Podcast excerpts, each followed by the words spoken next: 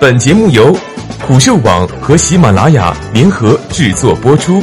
虎嗅网：一个不善于嗅闻气味的商人，不是一头好老虎。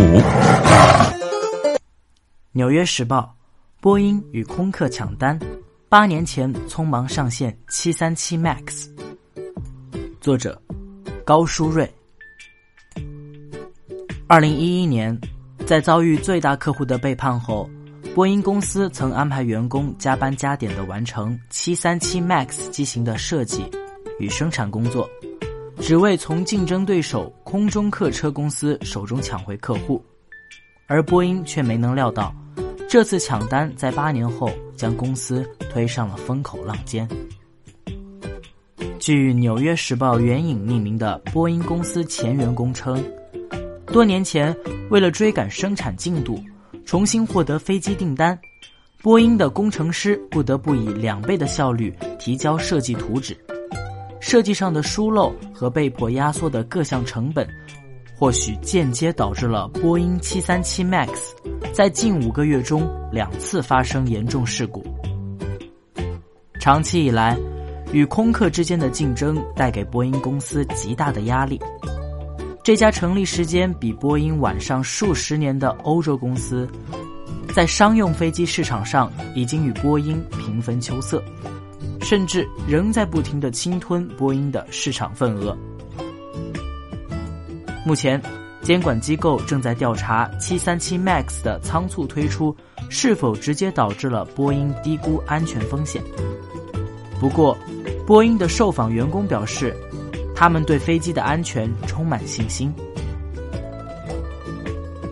被赶鸭子上架的波音737 MAX。二零一一年春季，波音民航用机的最大独家客户美国航空公司表示，该公司准备向空中客车公司订购数百架新型节油喷气式飞机。空客不仅是世界领先的飞机生产商。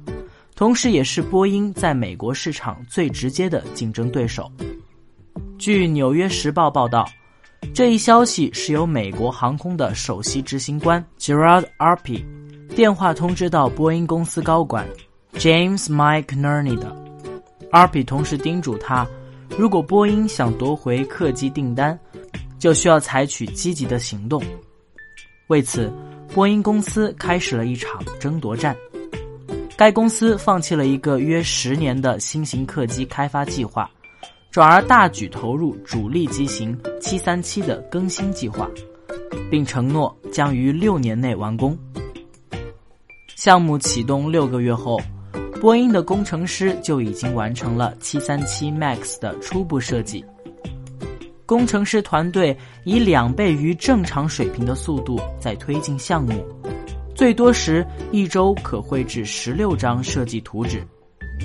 另据《纽约时报》援引737 MAX 的一名技术人员称，在开发最初的几个月内，设计师向技术人员提交了草率的设计图，而通常来说，设计图中应含有的一系列复杂指令都被省略了。737 MAX 的一些内部组装设计。至今仍然存在着疏漏。此外，为了尽可能的压缩成本，波音公司要求737 MAX 机型相较于以往应做出最小程度的改变，以帮助新机型尽快获得认证，并减少飞行员在驾驶培训中所需耗费的金钱与时间。一些更加有利于飞行员操作的系统更新，因此而被迫流产。在这样的高压模式下，仅用了四年的时间，第一架波音737 MAX 飞机便生产完成。尽管准备过程仓促，但从波音公司官方到前员工纷纷表示，他们认为所生产的飞机仍然是完全安全。且已通过相应检测的。令人不安的是，波音安全检测的可信度似乎并没有那么强。华尔街见闻曾提到，当波音急于推出737 MAX 机型以抵御来自空客的竞争时，美国联邦航空管理局管理层督促该机构的安全工程师将安全评估委托给波音，并迅速批准分析结果。换句话说，波音委托给美国联邦航空管理局做的737 MAX 安全认证，其实是自己部分完成的。两大民航巨头在中型客机市场的竞争。波音与空客之间的竞争从二十世纪九十年代就已经开始。全球航空航天公司的一系列合并，进一步将行业推向了波音与空客的双寡头垄断格局。当时，空客的首席销售员 John Leahy 曾表示：“波音认为我们只是昙花一现，但我们没理由不能拥有百分之五十的市场份额。”在很短的时间里。空客的年交付量便追上了波音。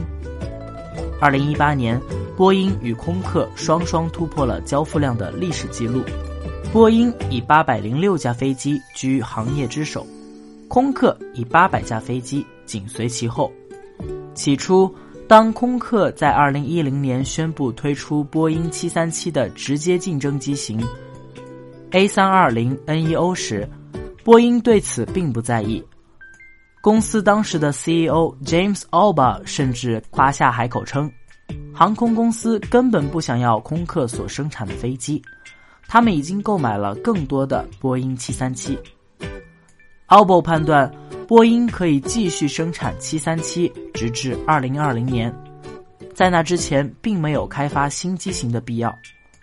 但他的判断似乎出现了失误，A320 系列的交付量越来越多。与波音737的差距也越来越大，A320neo 也在推出后迅速打开市场。据《纽约时报》援引航空咨询公司 l i a m 董事总经理 Scott Hamilton 称，波音公司完全傲慢地无视了 A320 的生存能力。随后便发生了美国航空公司背叛波音、选择空客的那一幕，这使得当时的波音紧张万分。波音的一位前高级官员表示，公司之所以选择放弃一切计划，全力生产737 MAX，正是出于它比从零开始要快得多、容易得多、成本也低得多。最终，美国航空公司决定同时从波音与空客两家公司购买飞机。从那时起，波音737位于美国伦敦市的工厂便开始了快节奏的生产模式。直至事故发生后的今日，该工厂仍在紧锣密鼓地生产着737 MAX 客机，并计划在四月份再度刷新月产量的最高纪录，五十七架。